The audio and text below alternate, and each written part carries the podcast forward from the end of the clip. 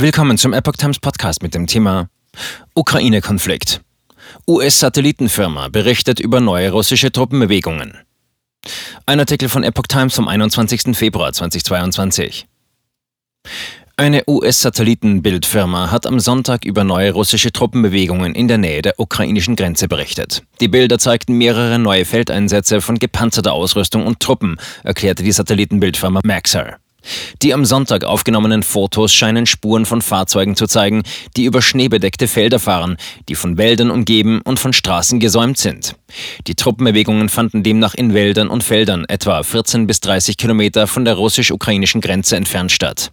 Die Analysten der Firma verglichen die aktuellen Aufnahmen mit einer Woche alten Satellitenbildern und konnten so die Bewegungen in der Nähe von drei Ortschaften im Südwesten Russlands nachvollziehen. So seien die meisten Kampfeinheiten und unterstützenden Ausrüstungen in Soloti abgezogen und man kann zahlreiche Fahrzeugspuren und einige Konvois mit gepanzerter Ausrüstung in der gesamten Gegend sehen, erklärte Maxar. Einige Ausrüstungsgegenstände wurden auch östlich der benachbarten russischen Stadt Waluiki auf einem Feld etwa 15 Kilometer nördlich der ukrainischen Grenze eingesetzt.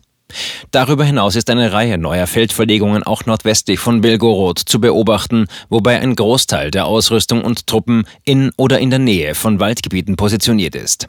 Einheiten in der Größe einer Kompanie würden in landwirtschaftlichen und industriellen Gebieten eingesetzt. Nicht verifizierte Medienberichte.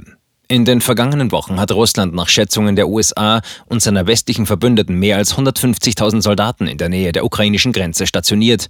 Dies hat in Washington die Angst vor einer bevorstehenden Invasion der Ukraine geschürt. Moskau weist dies zurück. Ein US-Beamter hatte am Freitag geschätzt, dass 40 bis 50 Prozent der russischen Truppen in Angriffsposition stünden. Biden hatte am Freitag erklärt, er sei überzeugt, dass Putin die Invasion beschlossen habe.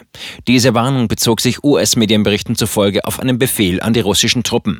Die Washington Post hatte am Sonntag unter Berufung auf US-Geheimdienstkreise berichtet, dass die Soldaten an der russisch-ukrainischen Grenze die Anweisung erhalten hätten, die Invasionsvorbereitungen weiter voranzutreiben.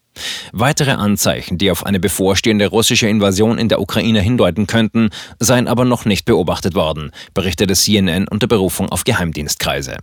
Demnach gibt es in der US-Regierung auch Überlegungen, dass die Angriffsbefehle noch zurückgezogen werden könnten oder dass die Informationen manipuliert worden sein könnten, um den Westen in die Irre zu führen.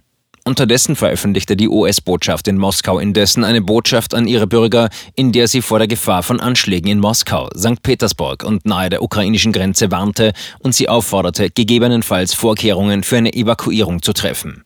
Die Botschaft berief sich dabei auf Medienberichte. Die Sprecherin des russischen Außenministeriums, Maria Sacharowa, kritisierte die Warnungen als vage und fragte, was soll man damit anfangen?